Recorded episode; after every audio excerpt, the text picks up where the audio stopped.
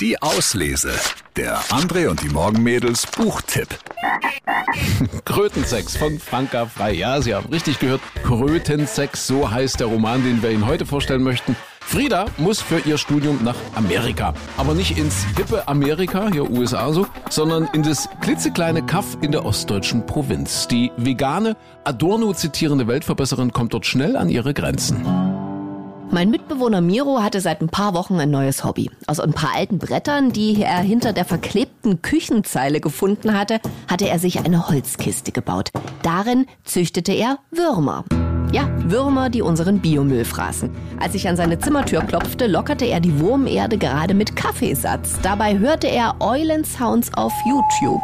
Voll spannend, die Tiere. Vielleicht war der Bronx-Gangster doch gar nicht so abwegig für einen kleinen Verkupplungsversuch. Hm, Ich fragte ihn, hast du Bock oben zu chillen? Safe, ich komm gleich hochgerobbt. Aus meinen Boxen erscholl kurz darauf verträumte Indie-Musik aus der Spotify-Playlist Home. Der verkalkte Wasserkocher röchelte, die Heizung lief auf Hochtouren. An den Fensterscheiben perlten kleine Tropfen. Mich überkam ein wohliges Kribbeln. Irgendwie war der alte Dachboden zu einem richtig gemütlichen Nest geworden.